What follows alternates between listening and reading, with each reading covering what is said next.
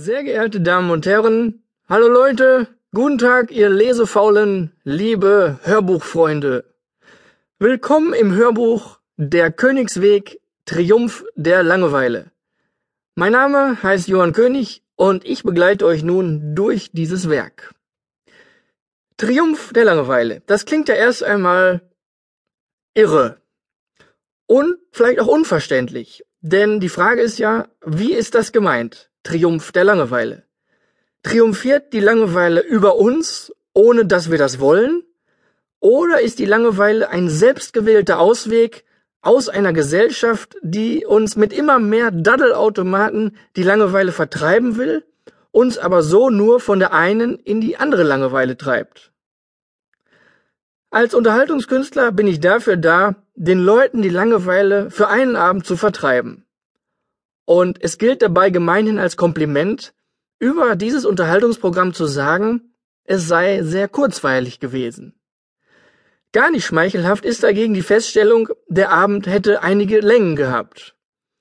Dabei wird die Möglichkeit außer Acht gelassen, Längen zu genießen und zur Entspannung zu nutzen, Gedanken schweifen zu lassen oder gar gänzlich geistig abzuschweifen. Auch bei einem Hörbuch ist das möglich. Den Zustand, dass man etwas hört, mit den Gedanken aber längst woanders ist, kennt wohl ein jeder, der des Lesens mächtig und des Abschweifens fähig ist. Und kann es nicht sogar ein Kompliment für den Text sein, wenn man ihn nach kurzer Zeit verlässt und komplett abdriftet in eine andere, eigene Welt, die nicht mehr die des Autors ist? Ein kräftiges, aber selbstverständlich möchte ich dieser Frage zurufen, ihr ein schwungvolles Ja sicher vor den Latz knallen oder, je nach Laune, sie sogar mit einem beleidigten Natürlich auf ihre Naivität aufmerksam machen. Auch wenn's komisch klingt, mir ist gerne langweilig. Da passiert immer was. Auch dieses Hörbuch entstand aus reiner Langeweile. Die Kunst dabei ist, die Langeweile in der nichts zu passieren scheint, anzunehmen und auszuhalten.